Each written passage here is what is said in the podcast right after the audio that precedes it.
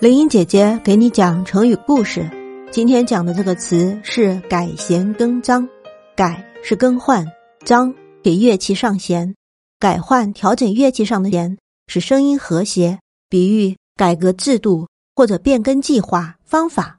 这个成语见于《汉书·董仲舒传》：“窃壁之琴瑟不调，胜者必解而更张之，乃可鼓也。”又见南朝宋。合成天上斜篇，琴瑟始未调，改弦当更张。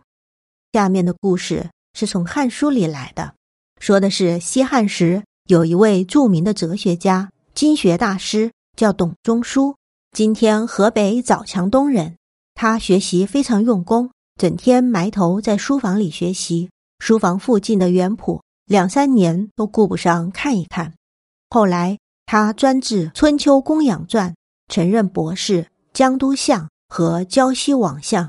当时汉武帝刘彻举贤良文学之士，请他们对施政方针提出建议。董仲舒说：“汉朝继秦而立，秦朝的旧制度都不适用了，这样好比琴上的弦已经陈旧不堪，没法使音协调，必须把它解下来，更换新的弦。”然后才可以弹奏，政策制度也是如此，行不通了就要改革，然后才能把事情办好。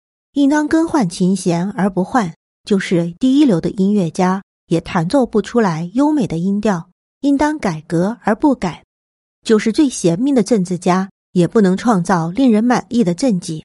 董仲舒还向汉武帝建议：诸不在六艺，即礼、乐、诗、书、易。春秋六经之科，孔子之术者，皆绝其道，务使并进。这些都为汉武帝所采纳。开此后两千余年封建社会以儒学为正统的先声，改弦更张这句成语就常用来比喻变更方针、计划或者办法。这就是改弦更张的故事。